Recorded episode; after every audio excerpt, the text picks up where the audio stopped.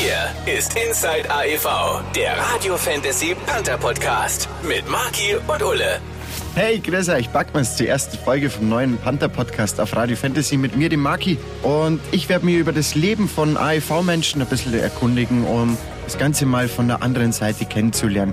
Für die erste Folge habe ich mal jemand ganz Besonderes rausgesucht, und zwar AEV-Stürmer Christoph Ullmann, der sich mit mir auf dem Augsburger Stadtmarkt getroffen hat und mir ein bisschen was aus seiner Jugend erzählt, seinem ersten Schluck Bier und warum er Namen von russischen Nationalspielern nicht aussprechen kann. Servus Christoph. Hallo, freut mich, dass ihr oder dass wir uns hier treffen. Ja, schön.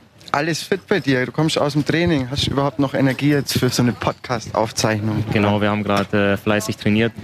Ähm, ich war tatsächlich auch gerade hier und habe noch ähm, was gegessen in der Viktualienmarkthalle, bevor wir zwei uns getroffen haben. Also ähm, ich fühle mich hier, wie du schon gesagt hast, pudelwohl.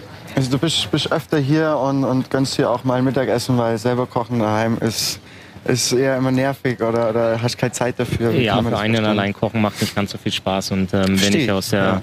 aus der Kabine komme, dann habe ich natürlich direkt Hunger. Und wenn ich mich dann erst hinstellen müsste und anfangen müsste zu schnibbeln, das würde mir dann tatsächlich zu lange dauern. Und deswegen gehe ich gerne dann irgendwo in der Stadt was essen. Da bietet Augsburg ja wirklich sehr, sehr viel äh, kulinarische Highlights an. Und ähm, ja, der Stadtmarkt ist so ein ganz besonderer Platz für mich. Cool. Du kennst, du kennst mich noch nicht. Äh, ich bin heute eigentlich ein bisschen angeschlagen. Das hört man jetzt wahrscheinlich gar nicht so raus. Aber ähm, ich wäre jetzt gar nicht in Arbeit gegangen, wenn ich nicht den Termin mit dir gehabt hätte. das freut mich. Das freut mich. Äh, dann komme ich gleich mal zu meiner ersten Frage. Ähm, kannst du eigentlich auch mal blau machen? Geht das? Ihr habt einen Mannschaftsarzt, gell, der die ja immer gleich kontrollieren. Ja, so, so einfach ist es nicht. Also im Eishockey kriegt man schon ähm, von klein auf beigebracht, dass, dass man eigentlich Aha. nicht zu fehlen hat, ähm, dass man, wenn man hinfällt, immer wieder aufsteht, ähm, dass man nicht liegen bleibt. Und ähm, früher wurde auch oft gesagt, solange dir kein Bein fehlt, ähm, hast du ins Training zu kommen. Und ähm, dass ich jetzt mal morgens einfach liegen bleibe und mich umdrehe, das wird sehr, sehr schwierig, weil wir doch ja alle zum festen Stammpersonal gehören und alle im Training auch gebraucht werden ähm, wenn ich jetzt mal nicht da wäre, dann wird die ganze Sturmreihe ja auch nicht ähm, funktionieren. Stimmt. Und ähm, deswegen, natürlich kommt es vor, wenn man, wenn man krank ist oder angeschlagen ist, sollte man der Kabine fernbleiben weil man natürlich keine Mannschaftskollegen anstecken, anstecken möchte. Genau. Aber dann ist der allererste ähm, Weg direkt zum Mannschaftsarzt und alles weitere wird dann mit ihm besprochen und er kommuniziert dann direkt mit den Trainern und mit den Physiotherapeuten vor Ort. Also es läuft nicht so wie bei mir jetzt, du gehst zum Hausarzt und lässt dir mal eine einen gelben Zettel ausstellen. Das ist, das ist leider nicht möglich, nein. Aber ich muss auch sagen, dass ähm, ich persönlich sowie auch alle anderen Jungs bei uns in der Mannschaft, die kommen unglaublich gerne morgens in die Kabine. Mhm. Ähm, auch wenn es einem da mal nicht so gut geht oder er eine Nacht nicht so gut geschlafen hat, ähm, lässt er sich von den Jungs gerne aufmuntern und aufheitern und ähm, trainiert dann gerne mit. Das wäre jetzt nämlich meine nächste Frage gewesen. Äh, Gibt es denn auch welche, die bei euch gerne mal zu spät kommen? Ein bisschen verpennen? Oder? Nee, da geht es ähm, doch dann ans, ans Portemonnaie, wenn man sich verspätet. Und deswegen. Ähm, Strafrunden drehen äh, auch mal. deswegen treten die Jungs dann gerne in die Pedale oder geben Gas, dass sie doch pünktlich sind. Du wirst lachen, eine Sache haben wir zwei schon gemeinsam. Wir sind beide in Oberbayern geboren. Ich habe gesehen, du äh, kommst aus Altötting. Ja, das ist richtig. Alt, ich sag mal Altötting, Altötting. Altötting, genau. Altötting. Ähm, und immer wenn ich den Ort höre, muss ich als erstes an Betenkirche, Wallfahrt denken. Warst du früher Ministrant, beziehungsweise wie oft haben dich deine Eltern in der Woche in die Kirche geschickt? Nee, gar nicht, Gott sei Dank. Ähm, Altötting ist ja tatsächlich auch nur mein Geburtsort. Also ich ähm, bin in Waldkraiburg aufgewachsen und ich habe ähm, bin, das? ja, das ist da ganz in der Nähe. Das ist in der Nähe. Das, genau. Okay. Und das, äh, der einzige Grund ist, dass wir in Waldkraiburg kein Krankenhaus haben. Und da ich keine Hausgeburt war, steht dann in meinem Personalausweis Geburtsort Altötting. Das war der der einzige, der okay. einzige Grund, der mich damals über Altötting geführt hat. Aber tatsächlich bin ich äh, in Waldkraiburg ähm, groß geworden. Okay. Mein Dad hat den, den Präsidenten vom, vom SC Rissersee in Garmisch, waren gut befreundet, haben sie gut gekannt. Und dann wollten sie als ihr kleiner Stumpen aus mir einen Profi-Eishockeyspieler machen. Aber weiter als die Bambini-Abteilung äh, hat es bei mir leider nicht gereicht. Und ähm, auch weil meine ganzen Kumpels Fußball gespielt haben. Und äh, auf dem Land weißt du selber, jedes Kaff hat ja irgendwie einen eigenen Fußballverein. Und äh, warst du damals zu schlecht für Fußball, dass das bei dir irgendwie nichts geworden ist? Oder warum Eishockey damals? Bei mir lag das auch in der Familie. Also mein ja. Papa ist äh, gebürtig aus der ehemaligen Tschechoslowakei ähm, die ja doch auch ein Eishockeyland ist. Mhm. Und äh, mein Papa hat früher selber gespielt und ähm, deswegen war das für mich dann auch relativ schnell klar, dass ich da in die Fußstapfen treten möchte und hab, mein erster Weg war natürlich auch sofort in die Eishalle und äh, aufs Eis. Meine Mama hat mich da dann auch immer ganz, ganz toll unterstützt und hat mich dann regelmäßig ins Training gefahren und hat mir das entsprechende Equipment und die Ausrüstung dazu gekauft, dass ich da Was jedes Mal wenig ist, ja. Genau, billig, dass okay. ich da halt ähm, das alles auch damals mitmachen konnte und durfte. Ähm, natürlich haben die die Jungs oder die Nachbarsjungs auch äh, in jeder freien Minute auf der Straße oder am Bolzplatz Fußball gespielt. Da habe ich dann auch sehr gerne mitgespielt, wenn mein Eishockey-Training beendet war. Aber es ist ja auch nicht schlecht, wenn man äh, diverse Ausgleichssportarten macht. Und, ähm, aber Eishockey war schon immer mein Steckenpferd gewesen. Wald Kleiburg, wo war denn die nächste Eishalle? Wir hatten ein, ein Eisstadion bei uns zu Hause. Ja? Also okay. wir hatten ähm, ein sehr gutes, ein sehr gutes Eisstadion sogar. Wir haben auch ähm, in der in der Bayernliga damals ähm, in den bayerischen Nachwuchsteams immer relativ hochklassig gespielt. Wir hatten in den Jahrgängen, die wir da zusammen waren, echt ähm, gute Jungs. Wir hatten zwar nicht die Masse an Jungs, ähm, die du vielleicht heutzutage hast, aber wir waren immer genauso viele, dass wir auch ähm, antreten konnten. Also wir hatten genau ähm, zwei Torhüter und ich glaube 18 Feldspieler. Also das war so das, das Minimum, das du da aufbringen musstest. Die haben wir immer zusammen gehabt und ähm, somit konnten wir da richtig gut arbeiten und ähm, richtig gut trainieren und ähm, haben auch recht erfolgreich im Nachwuchs gespielt. Ja, das war direkt bei uns vor der Haustür. Also mit dem Auto waren es ähm, vielleicht vier, fünf Minuten für perfekt, mich von, okay. von der Haustür bis ins Eisstadion und das, das war perfekt. Wie alt warst du dann, als du angefangen hast? Also ich war relativ jung. Ich bin glaube mit zweieinhalb das erste Mal auf dem Eis gestanden. Ja, okay. äh, mit drei dann in der, in der Laufschule. Und ähm, klar war, wenn der, wenn der Papa das gemacht hat und die Mama da auch so unterstützend mitwirkt, dann ist das natürlich äh, selbstverständlich. Cool. Mm, jetzt gehen wir mal einen Schritt weiter. Äh, ich war, war schon ganz viel reisen, war in Südamerika schon und, und äh, habe immer wieder auf der Reise festgestellt, dass Bayern ja so ein schönes Heimatland ist, dass uns ja wirklich gut geht, dass wir es schön haben. Ja. Und äh, mit 16 hast du dich dann tatsächlich entschieden, nach Köln, nach NRW zu gehen, wenn ich das richtig, richtig genau. recherchiert habe. Genau. Also nichts mehr mit Bierzelt, Burschenverein und Maibaum aufstellen. Äh, stattdessen Karneval und Golf. Genau. War das erstmal ein Kulturschock oder wie war denn das als 16-Jähriger? Ähm, ich war tatsächlich 15 zu der 15. Zeit. Ähm, es war auch nicht die Zeit mit äh, Mobiltelefon beziehungsweise Smartphone ja. und, äh, und Internet. Ähm, ich habe damals, wir haben ganz klassisch äh, eine Zeitungsanzeige gelesen zu Hause in einem Eishockey-Fachmagazin, ein, ein, ganz kleines Inserat auf äh, einer der letzten beiden Seiten, dass eben die äh, Kölner Haie ähm, Nachwuchsspieler suchen. Dann haben wir angerufen, haben einen Probetrainingtermin ausgemacht. Dann sind wir die 600 Kilometer da hochgefahren, wow. haben da zwei Tage Probetraining absolviert und haben dann wiederum in einem ganz klassischen, in, sind in den Kiosk gegangen und haben gefragt, ähm, weil der KIC uns direkt signalisiert hatte, dass sie mich gern für ihre Nachwuchsabteilung hätten. Und wir dann vor dieser Hürde standen, wie, ähm, wie das dann zu bewältigen ist, also wo ich dann wohnen könnte, weil es war ganz klar meine Familie. Mhm. Ich habe noch eine Schwester, ähm, die bleiben in, in Waldkraiburg wohnen. Also hatten wir die einzige Möglichkeit, die für uns bestand, war eine Gastfamilie zu suchen. Ähm, so diese klassischen Sportinternate, die es heute gibt, wie man es viel aus dem Fußball kennt oder mittlerweile auch im Eishockey gang und gäbe, es gab es zu der Zeit, das war 1998 noch nicht und ähm, ja, dann sind wir in, in so einen Zeitungskiosk gegangen und haben gefragt, was denn in Köln die zwei größten Lokalzeitungen bzw. Tageszeitungen wären. Und dann war das der Kölner Stadtanzeiger und die Kölner Rundschau. Genau. Ähm, der Kölner Express kam nicht in Frage. Das ist so ein, also ein Boulevard, so ein Klatschblatt. Also da äh, war sowas, äh, wäre das für sowas nicht zu gebrauchen gewesen. Und dann haben wir wiederum ein Inserat geschalten, dass wir ähm, eben für einen 15-jährigen jungen ähm, Bayer, der auf Schlittschuhen unterwegs ist, eine Gastfamilie suchen. Und dann sind wir wieder nach Hause gefahren und dann hat bei uns tatsächlich ganz, ganz häufig und ganz oft das Telefon geklingelt. Also das klassische Festnetz natürlich zu Hause.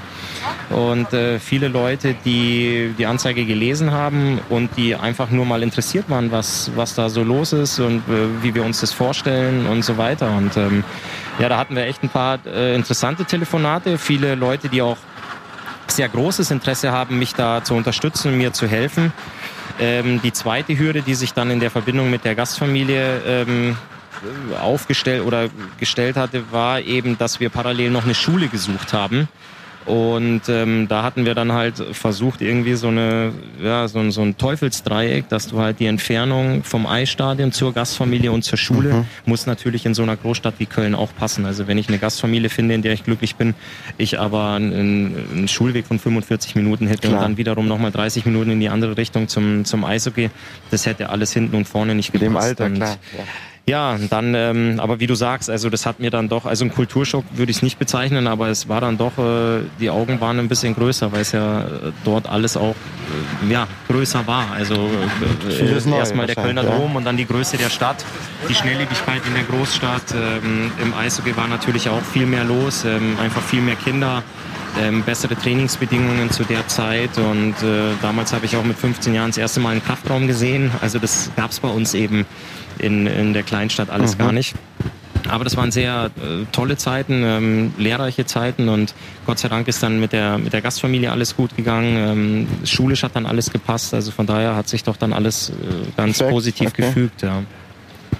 Äh, du bist da mit 15 hin, ab 16 darf man ja Bier trinken. Ja. War dann der erste Bier echt ein Kölsch? Nein, ich hatte zuvor in Bayern auch schon mal in einem Bierzelt äh, an der Maske genippt, aber ähm, es war ja wir reden über Eishockey, über Sport. ja, über dich, über dich. ja, nee, also ähm, ich muss schon sagen, also dass ähm, ich hatte das in Bayern auch schon mal probiert und in, in Köln ähm, hatte man das natürlich dann auch mal getrunken, ganz klar. Und ähm, ich muss aber auch sagen, dass ich beides heute auch noch sehr, sehr gerne mag und mir beides ganz gut schmeckt, ähm, sowohl das Kölsch als auch das Bier. Ja, das unterschreibe ich, ja, das stimmt schon. Also, das hast du jetzt schon ein bisschen erklärt. Es gibt also aber das wir nicht überall so, so Nachwuchsleistungszentren, wo junge Spieler gefördert werden. Ja, es, ist, es, liegt, ja, es liegt einfach halt äh, auch an der an, den, an der Größe des Vereins, an den finanziellen Möglichkeiten. Und da war halt in Köln war halt viel mehr, viel mehr geboten, ob es jetzt einfach äh, die Anzahl der Trainer ist oder die Anzahl der, der Trainingsstunden, die dir in der Woche zur Verfügung gestellt werden. Also ich weiß mich zu erinnern, dass wir, glaube ich, zwei oder dreimal äh, die Woche Eis zur Verfügung hatten in Waldkraiburg. Und als ich nach Köln gekommen bin, hast du fast äh, zwei, drei Einheiten täglich absolvieren können. Also das mhm. waren einfach ganz andere, ganz andere Möglichkeiten, der, die du da hattest und auch die, ähm, die Qualität innerhalb der Mannschaft war eine bessere, aber auch äh, Grund der Tatsache geschuldet, dass eben auch talentierte und gute Spieler von außerhalb herangezogen wurden, dass man, dass man das einfach machen konnte, dass man sich das, das leisten konnte, dass man die Spieler mit Ausrüstung, mit Schlittschuhen, mit Schlägern unterstützen konnte, was einfach in kleinen Vereinen nicht möglich ist, wenn man sich vorstellt, dass ein paar Schlittschuhe zu der Zeit schon äh, 600, 700 Mark gekostet haben und ähm, wenn der Verein dann einfach zu einem Großteil der Spieler sagen kann, wir unterstützen euch in dem Bereich, ja. ihr seid äh, hoffnungsvolle Talente und wir stellen euch das zur Verfügung, dann sind es schon, sind es schon ganz, ganz tolle Leistungen, die dann ein großer Verein einfach erbringen kann und die im Vorteil gegenüber kleineren Vereinen einfach bieten. Was, was waren denn zu der Zeit, in, in, ich kann es jetzt nicht sagen, in der DL in, in Bayern, was gab es dafür für Vereine, die da oben mitgespielt haben? Ich denke jetzt mal an, da war Rissersee, glaube ich, noch mit oben, oben mit dabei. Ja, die waren aber nicht ganz oben. Also ja. damals war es, glaube ich, Hedos München oder, oder Medox München. Schon München, ähm, ja. Genau, die, die waren damals da, klar. Augsburg war auch immer vertreten. Ja. Nürnberg gab es zu der Zeit auch. Da war, glaube ich, zu der Zeit noch Lebkuchen Schmidt ganz groß dahinter. Ähm, Straubing war damals sogar noch zweitklassig. Ähm, ich glaube, dass Ingolstadt sogar auch noch zweitklassig war zu der mhm. Zeit. Dass die, das muss so die Zeit des, des Aufstiegs da gewesen sein. Aber nagel mich da jetzt äh, nicht fest. Aber ähm, NRW war da schon eine Hochburg mit den Vereinen wie Köln, Düsseldorf, Krefeld. Ähm, da war schon, da war schon ziemlich was los in der, in der Gegend da oben das war dann auch der Grund, warum du, wie du gesagt hast, eben dann da hochgegangen bist. Ja, ja das war auch, ähm, wir hatten zu Hause natürlich auch viel gesprochen, ob ich mit 15 wirklich den, den Schritt alleine wagen möchte und 600 Kilometer von zu Hause wegziehen will oder ob man ähm, auch die Möglichkeit in Betracht zieht, dass, dass Mama mich ähm, nach Landshut oder nach Rosenheim fährt, jeden Tag ins Training, ähm, was einfach circa 45 Minuten gewesen wären zu fahren. Ja, Aber da du ja in Bayern doch sehr strenge Winter hast und ähm, wenn du dir dann überlegst, dass du dann abends, du bist ja, äh, wenn du eine Stunde Training hast, du musst eine Stunde vorher da sein mit einer Stunde Anfahrt und einer Stunde Heimfahrt noch bist du ja über vier Stunden unterwegs und das in Nacht und Nebel und Schnee und Eisregen. Ähm, das war dann doch eine Überlegung, wo man gesagt hat, das ist äh, vielleicht auch nicht äh, ganz so von Vorteil, ähm, weil ich ja als, als Jugendlicher auch noch meine Schule nebenbei zu machen hatte und ähm, dann haben wir das für als sinnvoller angesehen, dass man sagt, okay, man nimmt den, den Schritt in Kauf, weiter wegzuziehen, aber dann doch in ein, in ein gutes familiäres Umfeld zu kommen, was wir dann glücklicherweise ja auch gefunden hatten. Und ähm, mit der Schule vor der Haustür und das Eisstadion ums Eck, dass ich dann eben mich auf die, auf die Sachen wie Schule und Eishockey sehr gut konzentrieren kann und in einem, in einem schönen, normalen Familienumfeld auch weiter wohnen kann. Cool. Wie lange warst du dann noch bei der, bis 18 und Genau, ich habe insgesamt ähm, damals zu der Zeit fünf Jahre in Köln gespielt. Ich habe aber von meinem 15. bis zu meinem 18. Lebensjahr bei der Gastfamilie gelebt, ähm, zu der ich heute auch noch ein unglaublich gutes Verhältnis habe. Ähm, ich bin tatsächlich aufgrund dieser Zeitungsanzeige erstmal zu einer Gastfamilie gezogen, das in den ersten vier Wochen überhaupt nicht harmoniert hat. Ähm, das habe ich dann auch in der Kabine den Jungs erzählt, dass ich mich nicht so wohlfühle ähm, bei den Leuten, wo ich wohne und ähm, bin dann innerhalb Köln ganz alleine ohne meine Eltern nochmal umgezogen, bin dann zu einem Mannschaftskollegen gezogen. Also das haben wir dann mit Hilfe seiner Familie gestemmt und bei der Familie habe ich dann tatsächlich drei Jahre gelebt und ähm, das ist auch die Familie, mit der ich heute auch noch ein, ein super Verhältnis habe. Ähm, ja, bis zu meinem 18. Lebensjahr habe ich dort gelebt, bis ich meinen ersten Profivertrag unterschrieben habe. Den habe ich, ähm, da saß ich auch noch auf der Schulbank parallel ähm, habe ich den unterschrieben und habe dann vom Verein ähm, meine erste Wohnung bekommen, habe dann mit einem anderen ähm, jungen Spieler noch zusammen gewohnt. Wir haben uns das zu zweit geteilt. Das war dann ähm, sehr chaotisch teilweise und ähm, aber es hat es hat funktioniert. Wir, wir, haben sie wir haben sie ähm, sauber hinter ich würde jetzt mal sagen besenrein hinterlassen, als wir dann daraus sind. Aber das waren auch äh, das waren echt lustige schöne Zeiten. Die Jugendzeiten, ja. Genau. Was äh, hat dann ein Christoph Ullmann für den Schulabschluss? Ich habe tatsächlich mein Fachabitur dann noch ähm, über die Bühne bekommen. Also Notendurchschnitt ist jetzt nicht ganz so interessant, aber ich habe es ich hab's abgeschlossen ähm, es war aber auch äh, toll, die, die Kölner Haie haben mich da ganz gut unterstützt, wenn es wirklich mal gebrannt hat und ich meine jetzt echt notentechnisch gebrannt hat, dann ist der, der Teammanager mit mir mal zur Schule gefahren und ähm, hat dann ähm, ein gutes Wort für mich in der Schule eingelegt, hat den, den Rektoren erzählt, wie hart unser Training momentan ist und ähm, wie, wie stolz sie auf mich sind beim Verein und wie ja. sehr sie mich fördern möchten und cool. ähm, coolerweise hat er dann auch ähm, ab und zu noch zwei Tickets mit in der Tasche gehabt, was, was die Leute dann im Lehrerzimmer immer auch gefreut hat. Und ähm, ja, da haben sie mir dann ein bisschen geholfen. Aber das war, ja, doch, ich habe es dann, dann ordentlich über die Bühne bekommen. Also immer Schule, Hockey, Schlafen, Schule, Hockey, genau, Schlafen. Genau, wow. so sieht's aus, ja. Ähm, dann höre ich daraus, dass das schon immer dein Traumjob war. Wolltest du auch mal außerhalb vom Eishockey noch was anderes lernen? Hast du was anderes gelernt? Ich habe tatsächlich keine Berufsausbildung gemacht. Also ich habe weder eine angefangen, ähm, noch eine abgeschlossen. Ich bin nie in der Berufsschule gesessen. Mhm. Ähm, klar, das Praktikum, was man in der achten Klasse zu seiner Schulzeit macht, das habe ich gemacht, aber sonst bin ich tatsächlich direkt von der, von der Schulbank in die Eishockey-Kabine gewechselt. Ähm, anfangs ähm, war mir das auch gar nicht so recht, muss ich ganz ehrlich sagen, als ich den ersten Profivertrag vorgelegt bekommen habe, weil ich ein bisschen Angst davor hatte, dass die mich aus meinem gewohnten Umfeld gerade so ein bisschen rausreißen wollen, weil ich mich im, im Nachwuchs sehr wohl gefühlt habe und das mit der Schule sehr gut harmoniert hat. Aber dann wurde mir von oben sehr schnell signalisiert, dass ich genau da bleiben kann, wo ich auch bin. Sie möchten mich nur anders fördern und ähm, finanziell ein bisschen unterstützen. Und als ich das dann verstanden hatte, habe ich das auch akzeptiert und habe das dann hab das unterschrieben. Und äh, so ist es dann tatsächlich gekommen, dass ich ähm, parallel zu meinem Fachabi dann auch meine ersten Profispiele absolviert habe. Also das, du hast gewusst, dass man als Profisportler in einer Saison so viel verdient, dass man äh, für sein Leben ausgesorgt hat und man das ist absoluter, normalen Job Nein, das ist absoluter Quatsch. Und es ist ja auch in den Anfangsjahren ist es ja nicht so. Da ist es als junger Spieler ähm, kriegt man natürlich ein, ein bisschen Geld. Eine, äh, Dass man die ja, Miete zahlen kann? Ja, das auch nicht, weil du kriegst eine Wohnung vom Verein zur Verfügung gestellt und okay. auch ein Auto vom Verein zur Verfügung gestellt. Ähm, du kriegst halt, ja, die nennen das am Anfang auch ganz normal eine Ausbildungsvergütung. Also du kriegst ein äh, bisschen Geld, das machen sie auch schon bewusst, dass die jungen Spieler nicht zu viel Geld in der Hand haben, dass sie keinen großen Blödsinn bauen, sondern dass sie halt ein bisschen Geld äh, zur Verfügung haben, dass sie anfangs lernen, damit umzugehen und äh, da so peu à peu dann in dieses Profigeschäft reinwachsen. Also hast, äh, hast du dich früher gar nicht irgendwie auch versucht, auf die Zukunft vorzubereiten? Äh, weil gerade Eishockey, die Gefahr verletzt zu werden, ist ja doch ziemlich groß und, und äh, also dass, man, dass du morgen nicht mehr spielen kannst und dann irgendwie nichts. Okay, du hast ein Fachabi hast gesagt, aber ähm, dass du jetzt sagst, ich, ich, ich schaue jetzt, dass ich mich nur irgendwie zweigleisig aufstelle für den Fall, dass was passiert. Der, oder lag dein Fokus immer auf äh, Profisport? Das wird jetzt das wird jetzt gar nicht passieren, die schlechten Gedanken lasse ich gar nicht erst kommen. Nee, also ich habe, ähm, ich muss ganz ehrlich sagen, dass ich die, die Zeit, die ich damals erlebt habe, wie das, wie das gekommen ist, so die ersten Schritte in der Profikabine und dann das erste Trainingslager, ähm, als ich dann aufgestellt wurde fürs, ähm, fürs Eröffnungsspiel, damals in der Köln Arena vor 18.500, mein, mhm. mein allererstes Profispiel.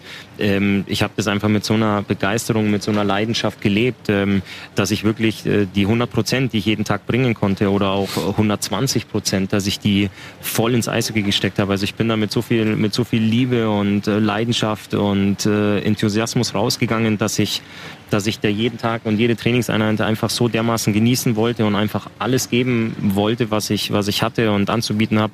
Und ähm, dann halt auch teilweise am Ende des Tages nach dem Training rausgekommen bin, fix und fertig war und dann ähm, das aber weiterhin genossen habe und mit einem riesen Lachen im Gesicht durch, durch die Stadt gelaufen bin und mich wieder auf den nächsten Tag gefreut habe. Also ich bin da, ähm, ich weiß nicht, ob ich es heute mit dem, mit dem Wissen, was ich habe und dem Erfahrungsschatz, ob ich das nochmal so machen würde. Aber es war einfach die Zeit, dass ich das dass, ich das voll genossen habe und voll auskosten wollte und mich damals einfach nicht ähm, anders aufstellen wollte oder auch gar nicht zweigleisig fahren wollte. Also ich habe ähm, an eine Verletzung hatte ich in dem Alter sowieso nicht gedacht. Ähm, die größte Sorge, die du als junger Spieler hast, ist, dass der Trainer dich vielleicht nicht mag oder der Trainer zu streng zu dir ist und dich nicht aufstellt. Und wenn der Trainer dich halt ein paar Spiele nicht aufstellt, dann wird es halt schwieriger, sich wieder in die Mannschaft reinzuarbeiten. Und irgendwann weiß man ja auch, der Vertrag läuft wieder aus. Und wenn du nicht spielst, dann wird es halt auch wahrscheinlich schwierig, einen neuen zu bekommen.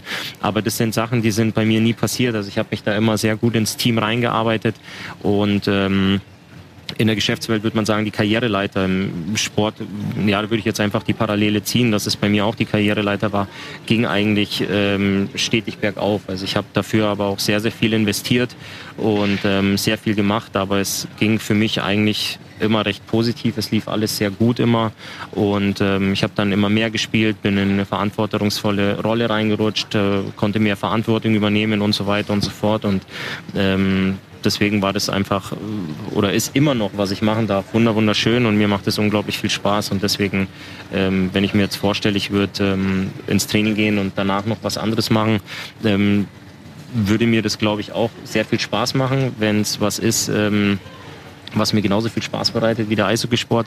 Allerdings wird es halt nach unseren Wochenenden schwierig werden, sich dann montags, ähm, je nachdem, wenn wir da äh, acht Stunden aus NRW nach Hause fahren oder zehn Stunden aus Bremerhaven, wird es halt schwierig werden, das mit einem anderen Job dann äh, zu kombinieren.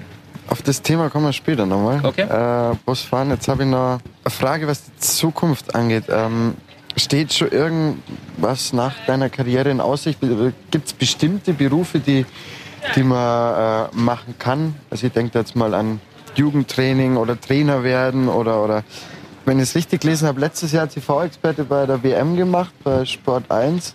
Das war letztes Jahr, stimmt, genau. Also gibt's, hast du da schon was in Aussicht, worauf du Bock hast? Ähm, oder willst du, wenn, wenn du aufhörst, erstmal weg vom Eishockey ein bisschen Abstand bekommen? Also mir macht Eishockey unglaublich viel Spaß. Also ähm, wenn ich sehe, was da für ein, für ein Team Spirit ist, für einen Mannschaftszusammenhalt, für eine gute Stimmung mhm. und ähm, wenn ich da auch sehe, was da Woche für Woche in den Stadien los ist, ist das schon, ist das schon was, was unglaublich Tolles. Ähm, ich würde gerne im, im Eishockeysport bleiben, aber äh, nochmal daraufhin zurück, was ich vorhin gesagt habe. Also solange ich das jetzt noch aktiv ähm, ausüben kann, mache ich das mit äh, weiterhin mit ganz viel Leidenschaft und ähm, stecke da jeden Tag alles rein, was ich habe. Und deswegen mache ich mir jetzt da noch äh, keine großartigen Gedanken. Natürlich gibt's die eine oder andere Sache, die einem auch dann mal offeriert wird oder angeboten wird, vielleicht für darüber hinaus. Aber es ist einfach schwierig, sowas ähm, parallel aufzubauen. Und wenn man dann irgendwann letztendlich sagt, okay, ich mache das nach meiner Karriere, dann müsste ich ja auch gleichzeitig sagen, dass ich dann aufhöre. Und ähm, ich glaube, die Entscheidung oder der Schritt, der so wird mir dann doch noch, noch, der wird mir dann doch noch ein bisschen schwer fallen, weil das ist, das ist ja dann endgültig. Also ich bin dann jetzt ja. auch keiner, der sagt, okay, ich höre jetzt auf und ein Jahr später wird mir wieder einfallen, ach weißt du was, ich komme doch noch mal zurück. Das wird dann, glaube ich, sehr, sehr schwer. Jetzt frage ich trotzdem nochmal, wie hat es dann gefallen als TV-Experte moderieren? Ja, ich fand es schon cool, aber ich muss halt auch sagen, dass ich nicht diese ganze Vorbereitung hatte. Ne? Also ich glaube, es war auch einmal ein Russland-Spiel dabei.